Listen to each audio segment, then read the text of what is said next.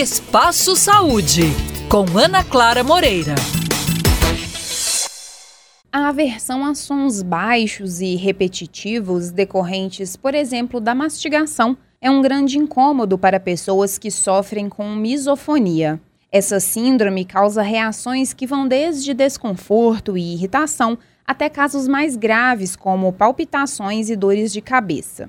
Embora não existam explicações precisas sobre o que provoca o problema, acredita-se que ele esteja relacionado à hipersensibilidade entre partes do cérebro responsáveis por processar e filtrar os sons que ouvimos. Sobre esse assunto, eu converso com a doutora Lucélia Carina Oliveira Cunha, otorrinolaringologista do Hospital Vila da Serra. Doutora, nós já falamos um pouco sobre as causas e sobre as consequências da misofonia. E em relação ao tratamento, como funciona? O tratamento da misofonia, ele consiste em primeiro lugar em tomar consciência de que existe o problema e conversar com as pessoas que estão é, no seu convívio, né?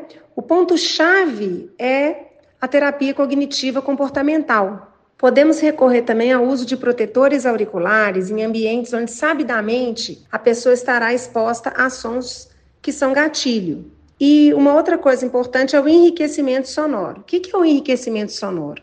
É evitar o silêncio absoluto, né? Colocar sons ambientes agradáveis que podem mascarar os sons gatilho, né?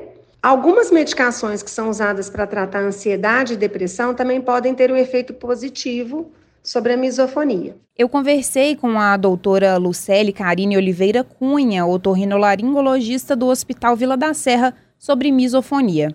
Este foi o Espaço Saúde de hoje. Obrigada pela companhia e até a próxima.